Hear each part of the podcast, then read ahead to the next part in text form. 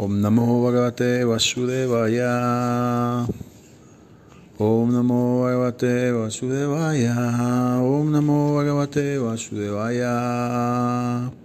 El Chaitanya Charitamrita enseña que el alma espiritual es inmortal y que nuestras actividades en el mundo espiritual también lo son. Los Mayavadis que sostienen que el absoluto es impersonal y sin forma afirman que un alma autorrealizada no tiene necesidad de hablar, pero los Vaisnavas, los devotos del Señor Krishna, afirman que cuando se alcanza el nivel de la comprensión espiritual es cuando se comienza a hablar realmente. Antes solo decíamos cosas y sentidos, dice el Vaisnava. Ahora comencemos a hablar de verdad, a hablar de Krishna.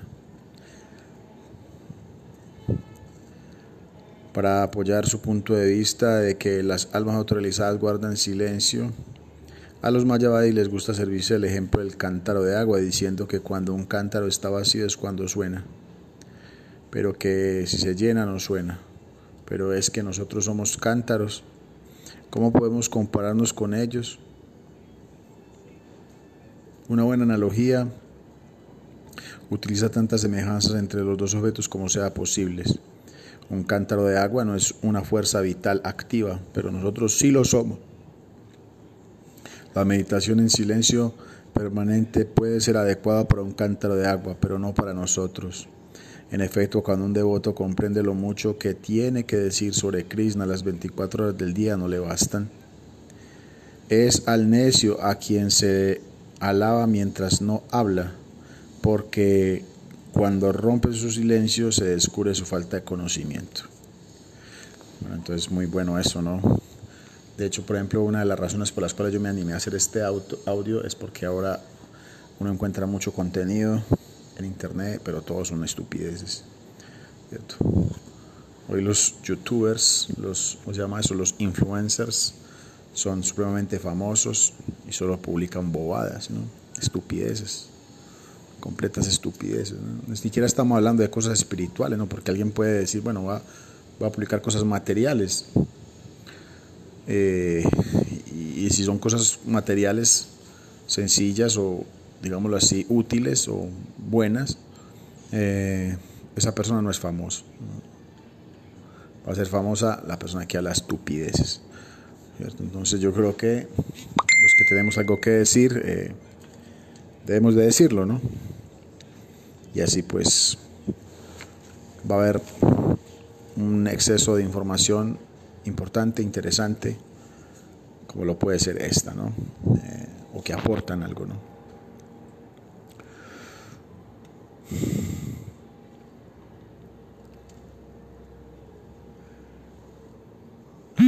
El Chaitanya Charitamrita muestra que hay muchas cosas maravillosas al descubrir glorificando al Supremo. Al comienzo del Chaitanya Charitamrita, Krishnadas Kaviras Goswami escribe: Ofrezco mis respetos a mis maestros espirituales. Emplea aquí el plural para indicar la sucesión discipular. Ofrece reverencias no solo a su maestro espiritual, sino a todo el parampara, la cadena de sucesión discipular, que comienza con el propio Señor Krishna. Así pues, el autor se dirige al Guru en plural para, para mostrar su más profundo respeto hacia sus maestros espirituales predecesores. Después de ofrecer reverencias a la asociación discipular, el autor hace, ofrece reverencias a todos los demás devotos. Al Señor Supremo, a sus encarnaciones, a las expansiones de Dios y a las manifestaciones de la energía interna de Krishna. El Señor Chaitanya Mahaprabhu, llamado a veces Krishna Chaitanya, es la personificación de todos ellos. Él es Dios, Él es el Guru, el devoto, la encarnación, la energía interna, la expansión de Dios, en la forma de su compañero Nityananda, él es la primera expansión de Dios como Advaita, él es la encarnación como Gadara, es la potencia interna y como Srivasa es la entidad viviente marginal haciendo el papel del devoto. De manera que no podemos pensar que Krishna está solo, sino que debemos considerar que existe eternamente con todas sus manifestaciones, como lo describe Ramanujacharya en la filosofía Visistadvaita. En la filosofía visistadvaita de Dios, sus expansiones y sus encarnaciones se consideran como la unidad en la universidad, es decir, Dios no está separado de ellas. Su conjunto es Dios. Ramanujacharya. Ramanujacharya es un eh, santo muy famoso, ¿no? Del Vaisnavismo. Algunos comparan su filosofía con la filosofía de Jesucristo, ¿no? Eh, porque él anuncia el reino de Dios, ¿no? Dios tiene un reino. Entonces Ramanujacharya también habla de algo así similar, ¿no?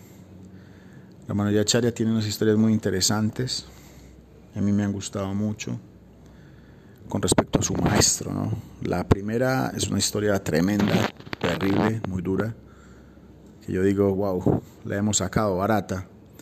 Y es que la historia de este es que él tenía un maestro y este maestro lo mandó a matar, imagínense. Su propio guru lo manda a matar. Imagínense. Lo mandó a matar y no por quitarle tierras ni nada, ni posesiones, ni nada, sino porque él predicaba mejor y toda la gente quería era rendirse a él, ¿no? Cierto y también porque su maestro era algo impersonalista, ¿no? Entonces él predicó que no, que Krishna era personal, que Dios era el absoluto era personal y eso atrajo mucha gente y luego fuera pues él estaba muy empoderado y resulta que el maestro le dio tuvo envidia y lo mandó a matar, ¿no? Resulta que un devoto, o sea, un compañero de él, un, un codiscípulo de él, le dijo, ¿no? Le alcanzó a decir. Y él se fue, ¿no? se alcanzó a, se, a, evadir, ¿no? Pero imagínese eso, esa prueba, ¿no? Yo la otra le comenté a una amiga que si a mí me hubiera pasado eso, yo, yo no sigo ya más con la vida espiritual. Me manda a matar mi guru. Suerte es que les digo, ¿no? A comer carne otra vez. ¿No? A comer carne otra vez, pero mire, imagínense Ramanujacharya le pasó eso y él dice, no, pues hay que seguir la vida espiritual, ¿no? Este maestro falló, pero la vida espiritual continúa, ¿no? Porque pues era una persona bastante evolucionada, ¿no? Cierto, él sabe que la espiritualidad no es una moda, no es, no es una cosa externa, ¿no? Sino que es algo interno, entonces él siguió con su camino espiritual, ¿no? También tuvo otro maestro espiritual, eh, que este sí como que era devoto, pero era como estilo Babaji, ¿no? Como estilo así, estilo eh, ermitaño. Entonces este maestro le dijo, eh, te voy a dar un mantra, pero este mantra es secreto, le dijo. Este mantra es exageradamente secreto, no lo puedes decir a nadie más, te lo voy a dar en el oído. Si tú cantas este mantra, tú te, te vas a liberar. Vas a liberarte inmediatamente. Pero la condición es que lo cantes constantemente y nunca, nunca, nunca se lo digas a nadie. Entonces Ramanujacharya eh, aceptó el mantra, se lo aprendió de memoria y se fue a la calle. Y a toda persona que encontraba le daba el mantra. Imagínense, desobedeció a su maestro. Empezó a darle el mantra a todos. Y se regó la bomba, ¿no? Ramanujacharya estaba dando un mantra para liberarse. Y todo el mundo, y todo el mundo liberándose, ¿no? hasta que al maestro espiritual le llegó la noticia, ¿no? Entonces mandó a llamar a Romano Yacharya, ¿tú por qué hiciste eso? Le dice. Yo te dije que no podías decírselo a nadie, ¿por qué se lo dijiste a todo el mundo? por eso te maldigo, algo así, ¿no? Que lo iba a maldecir, ¿no? Irás al infierno, algo así, ¿no? Y Yacharya dijo, no importa, yo me voy al infierno, pero todos se van a liberar. Entonces apenas el eh, más espiritual vio eso, el más espiritual reconoció que Ramanujacharya era una gran alma, ¿no? Dijo, wow, eres una gran alma. Y dijo, no, tú eres, tú, tú sí sabes, ¿no? Tú estás bien situado, ¿no? Creo que es así la historia, ¿no? Me pueden corregir si no es así, pero así la, así la he escuchado. Entonces Ramanujacharya es tremendo, ¿no? Es muy importante, es antecesor del señor Chaitanya, ¿no? en la filosofía Visista Dueita, Visista Dueita. Entonces, eh, la filosofía de Ramanuja es Visista Dueita. La filosofía antes de, de Ramanuja era la filosofía Adueita, que fue la que, la que expuso Sankara. ¿no? Adueita significa no dualidad, no dualidad. Adueita, dueita, dueita es dualidad, ¿no? Adueita, no dualidad. Entonces, eh, algo así como que la filosofía de Sankara es como que todo es uno, ¿no? Todo es uno. hay una unidad, de, ¿cierto? Entonces no hay diferencia entre yo y Dios, por ejemplo. Entre el alma y Dios, somos, Dios, algo así, ¿no? Pero eh, Ramanujacharya eh, acaba con la filosofía, ¿cierto? La derrota, derrota la filosofía de uh, Sankara y eh, su filosofía es pisista dueita, ¿no? Eh, que quiere decir que hay una unidad, pero también hay diversidad, ¿no? Somos uno con Dios, pero también somos diferentes. Es decir, Dios no está separado de ellas, su conjunto es Dios. En realidad, el Chaitanya Charitamrita no se dirige al novicio, ya que encierra el estudio superior del conocimiento espiritual. Idealmente se comienza por el Bhagavad Gita. Se avanza con el Srimad Bhagavatam hasta el Chaitanya Charitamrita. Es decir, antes aquí este es un estudio bastante avanzado de filosofía Vaishnava, ¿no? Entonces nos vamos a meter aquí, vuelvo y repito, nos vamos a meter aquí en, en terrenos eh, duros, ¿no? Porque eh, es una filosofía muy avanzada. Entonces, yo soy alguien atrevido y eh, con este atrevimiento pues voy a demostrar una vez más mi estupidez. Pero bueno, vamos a seguir aquí leyendo esto. A mí me ha gustado leer esto. Me está pareciendo interesante este libro y muy bonito. Entonces vamos a continuar. Aunque todas esas grandes escrituras tienen el mismo nivel absoluto para un estudio comparativo, el Chaitanya Charitamrita es la de más alto nivel cada uno de sus versos está perfectamente compuesto. En el segundo verso del Chaitanya Charitamrita, el autor ofrece reverencias al Señor Chaitanya y al Señor Nityananda. Los compara con el sol y la luna, porque ellos disipan las tinieblas del mundo material. En este mundo, el sol y la luna han salido juntos en el horizonte. En el mundo occidental, donde las glorias del Señor Chaitanya son relativamente desconocidas, cabría preguntarse: ¿quién es Krishna Chaitanya? El autor del Chaitanya Charitamrita, Ksila Krishnadas Kaviraj, responde a estas preguntas en el tercer verso de este libro. En general, los Upanishads se describen en general en los Upanishads se describe a la suprema verdad absoluta de una manera impersonal, pero el aspecto personal de la verdad absoluta se menciona en el Sis Upanishad, en el que encontramos el siguiente verso. Hiran Mayanena Patrena Satya Maha Mukam Tat Tuam Pusam Apabrinu Satyam Dharmaya Dristaye. Nunca había escuchado este verso. Ah, es del Sisopanizad. Sí, sí, creo que lo había escuchado. Oh, mi Señor, sustentador de todo lo que vive, tu rostro verdadero está cubierto por tu refulgencia deslumbrante. Dígnate retirar este velo y muéstrate a tu devoto puro. Los impersonalistas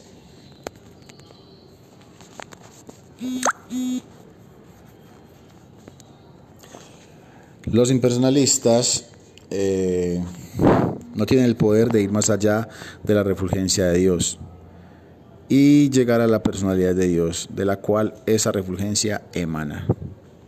El Sisopanizad es el himno a la personalidad de Dios. No es que se niegue el Brahman impersonal, también se describe, pero el verso revela que ese Brahman es la brillante refulgencia del cuerpo del Señor Krishna. Y el Chaitanya Charitamrita nos explica que el Señor Chaitanya es el propio Krishna. Es decir, que, que Sri Krishna Chaitanya es la base del Brahman impersonal, Paramatma. La superalma que está presente en el corazón de toda entidad viviente y en cada átomo del universo no es más que la representación parcial del Señor Chaitanya.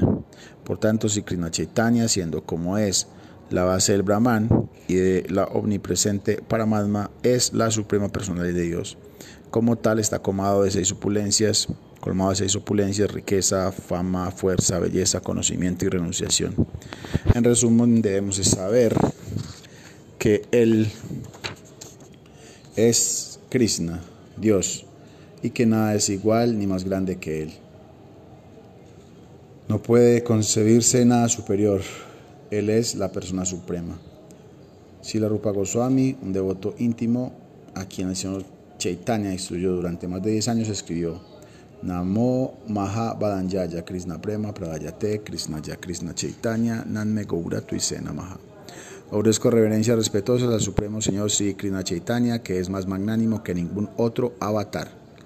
incluso que el propio Krishna, porque otorga sin hacer diferencias y sin pedir nada a cambio lo que nadie más ha dado nunca, el amor puro por Krishna.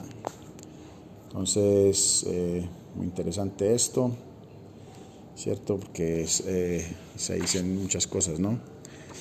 Entonces hablan de la refulgencia del Brahman, ¿no? Y que detrás de esa refulgencia, o sea, de, esa luz, eh, está Krishna, ¿no?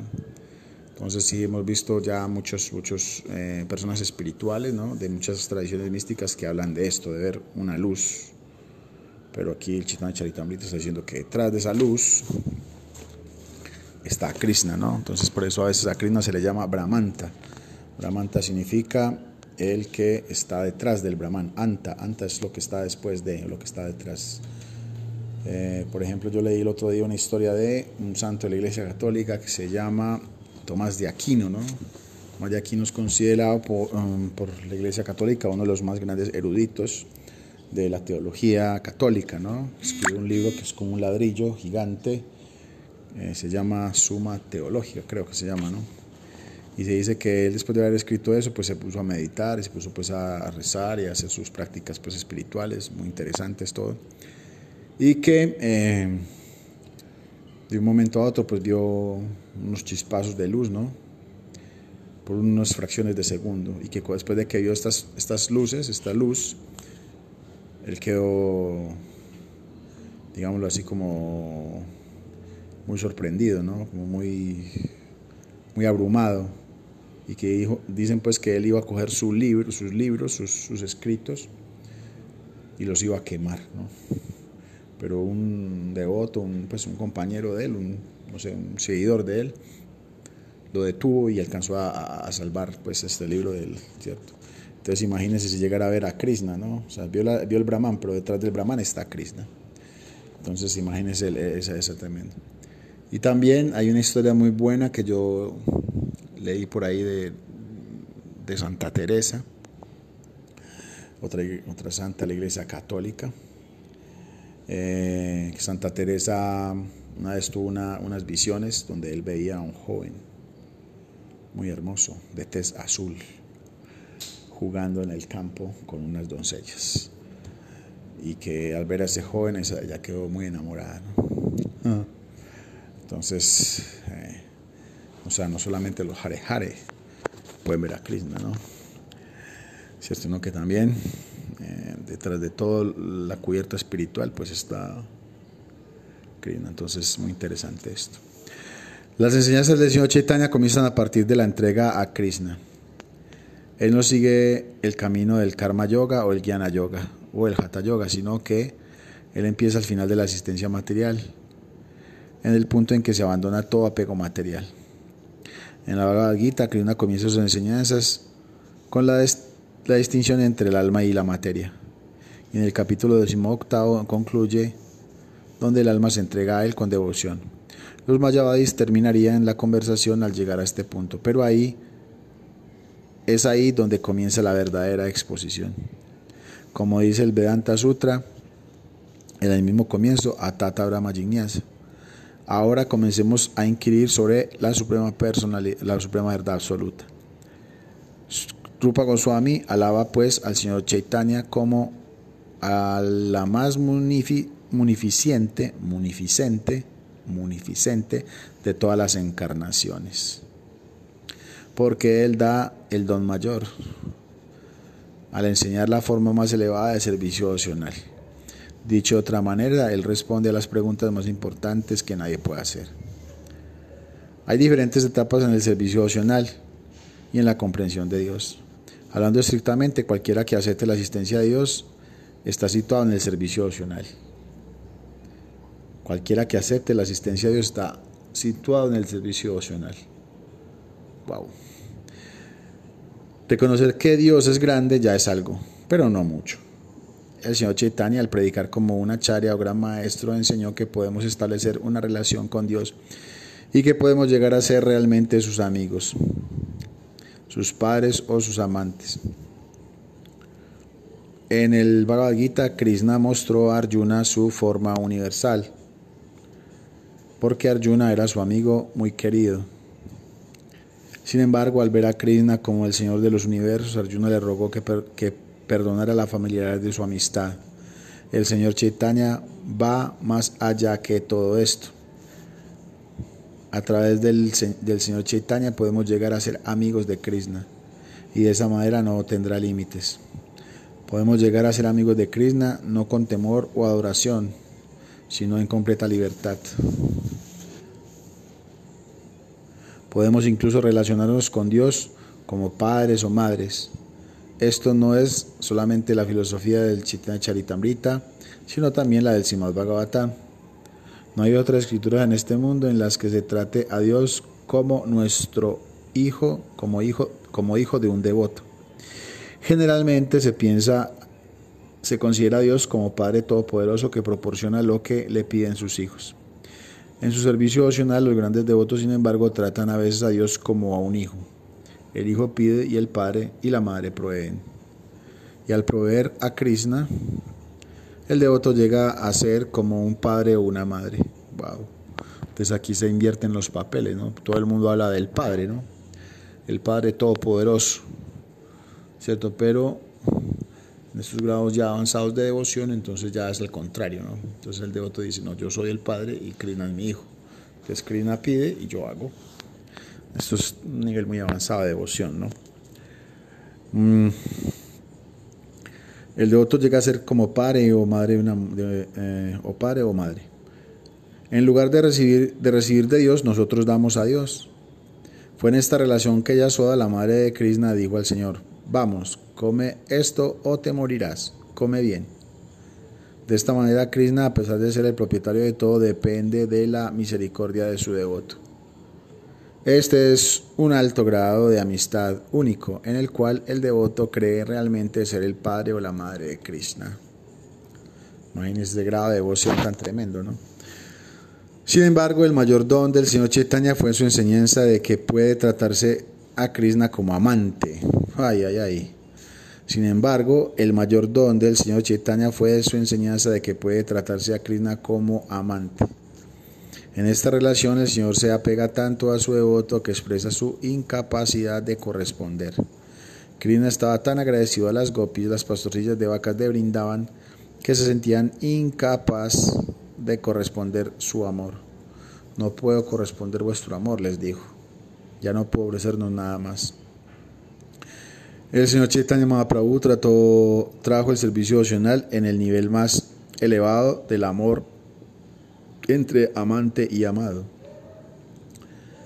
Ese nivel más excelso que ninguna encarnación o acharya anterior jamás habían entregado. Por eso Krishnadas Kaviraj, citando a Sila Rupa Goswami, escriben en el cuarto verso de este libro, el señor Chaitanya es Krishna con tez amarilla y es Achinanda, el hijo de la madre Sachi. Él es la encarnación más magnánima porque vino a entregar todo el, todo el Krishna Prema, amor puro por Krishna. Que todos vosotros podáis tenerlo siempre en vuestro corazón. A través de él os será muy fácil comprender a Krishna. Entonces, sí, o sea, hay también algunas monjas cristianas Iglesia Católica que yo he visto unas esculturas, una escultura creo que se llama, el autor se llama Bernini, y no me acuerdo cómo se llama esta santa, pero hay una escultura de Bernini donde muestran eh, a una, una monja, una madre, pues una devota de Dios muy excelsa de la Iglesia Católica que ya tenía unos éxtasis y pues esos éxtasis eran como como, como éxtasis sexuales, ¿no? Pero eran éxtasis que ella tenía, que eran muy, muy elevados, en los que ella pues sentía, tenía pues estos, estos encuentros con la divinidad de una forma muy, muy, muy extraña, ¿no? Entonces, eh, interesante todo esto, ¿no? Para nosotros es muy difícil aceptarlo, por lo menos para mí, ya que nosotros tenemos una conciencia muy contaminada, ¿no? Entonces cuando hablan de Krishna como amante, entonces ya le ponemos nosotros algo de malicia, ¿no? Y ahí pues entonces estamos incapacitados para entender eso. Hemos oído con frecuencia la expresión amor por Dios. En la filosofía Vaisnava puede aprenderse hasta dónde es posible cultivar ese amor por Dios. El conocimiento teórico del amor por Dios se puede encontrar en muchos lugares y en muchas escrituras, pero lo que es realmente ese amor por Dios y cómo se cultiva puede encontrarse en las escrituras Vaisnavas. Es el singular y sumamente elevado nivel de amor por Dios que enseña Chaitanya Mahaprabhu. Entonces, eh, yo veo que la mayoría de los religiosos de este mundo habla mucho del amor de Dios. O sea, que Dios nos ama, Dios nos ama, Dios nos ama. Sí, eso me parece que es bueno, es correcto, eh, es bien. Pero el Vainavismo habla es de amor por Dios. O sea, que no es, no es tan importante saber que Dios nos ama. Más importante es eh, saber si nosotros sí amamos a Dios o no, ¿cierto? Como dijo este filósofo francés, eh, creo que se llama, eh, me olvido cómo se llama, creo que es Sartre, no, no, Sartre no es. Bueno, no me acuerdo, luego lo digo. Dice, que no nos amen no es ningún problema. Que nosotros no amemos, esa sí es una gran tragedia, ¿no? Eso dice este filósofo francés de los existencialistas. Entonces ahí donde otro apunta, ¿no? Pues que Dios nos ame, ¿cierto? Pues eso ya se sabe, ¿no? Ya se sabe que Dios nos ama. De cierta manera, ¿no? A otras personas es más difícil comprender, pero ya más o menos sabemos que Dios nos ama, ¿no? Ahora el problema es, ¿nosotros amamos a Dios? ¿Cierto? Esa es la pregunta, ¿no? Y por ejemplo, Chaitanya Mahaprabhu lo responde, ¿no? Chaitanya Mahaprabhu dice, en realidad yo no amo a Dios, dice Chaitanya Mahaprabhu. Porque si lo amara, inmediatamente moriría. Como sigo vivo, eso indica que no lo amo, porque estoy tranquilo aquí en este mundo. Si amara a Dios, me moría y ya, ya mismo me moría. Pero Chaitanya, pues eso es un ejemplo, ¿no? una exclamación algo exagerada, pero bueno, de ese nivel, ¿no? Incluso en el mundo material se puede tener un poco de sentido del amor. ¿Cómo es, cómo es posible? Debido a la presencia de nuestro amor original por Dios, debido a nuestra presencia original de nuestro amor por Dios. Todo lo que encontremos en nuestra experiencia en esta vida condicionada está situado en el amor en el Señor Supremo, que es la fuente original de todo.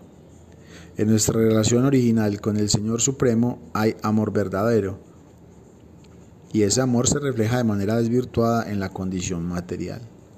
Nuestro amor real es continuo y sin fin, pero como se refleja desvirtuado en este mundo material, no tiene continuidad y es embriagador. Si queremos amor, si queremos amor auténtico y trascendental, debemos transferir nuestro amor al objeto supremo de amor, Krishna, la suprema personalidad de Dios. Ese es el principio básico de la conciencia de Krishna. En el estado de conciencia material tratamos de amar lo que no merece lo que no merece amor en absoluto. En el estado de conciencia material tratamos de amar lo que no merece amor en absoluto. Damos nuestro amor a los gatos y perros. Bueno, los, amor, los gatos y los perros sí merecen algo de amor. Bueno, Mm, amor, amor, no, yo creo que el amor, mm, pero sí respeto, compasión, con el riesgo de que en el momento de la muerte podamos pensar en ellos y en consecuencia nacer en una familia de gatos o perros. Bueno, eso es lo de la teoría de la reencarnación, ¿cierto? En lo que uno piensa en el momento de la muerte, en eso reencarna uno. Entonces, por eso es muy importante concentrarse lo que más se pueda uno en Krishna. Nuestra conciencia al momento de morir determina nuestra próxima vida. Esa es una de las razones de que en las escrituras védicas se enfatice la castidad de la mujer. Si una mujer está muy apegada a su esposo, en el momento de la muerte pensará en él y en la próxima vida será elevada al cuerpo de un hombre. bueno, hay algo de machismo, ¿no? Parece ser que el cuerpo del hombre es mejor, según esta declaración. Bueno, con respecto a eso, pues yo tengo que decir que de pronto sí, ¿no? Tiene menos complicaciones el cuerpo de la mujer que el cuerpo del hombre, ¿no? El cuerpo de la mujer es muy complicado, entonces por tener un cuerpo tan complicado se tienen más problemas y pues de pronto eso puede impedir, eh, poder practicar la vida espiritual con más rigurosidad. Pero ya vemos pues que las gopis son las más grandes devotas de Krishna, ¿no? Entonces tampoco es que sea una contradicción en absoluto, ¿no? Pero sí es cierto que, eh, que la vida de hombre pues es mucho más sencilla, ¿no? El otro día estaba escuchando a un señor experto en metabolismo y él decía que el metabolismo del cuerpo de la mujer es exageradamente complicado porque es el cuerpo que la naturaleza ha dispuesto para traer la vida a este mundo. Entonces una máquina, digámoslo así, más compleja, ¿no? El cuerpo del hombre pues es más sencillo y por lo tanto pues no tiene tantos problemas y por lo tanto pues puede ir de forma más sencilla y por lo tanto puede practicar la vida espiritual con eh, muchísima más facilidad. Vamos a dejar hasta acá. Estuvo muy interesante todo. Haribol, Hare Krishna.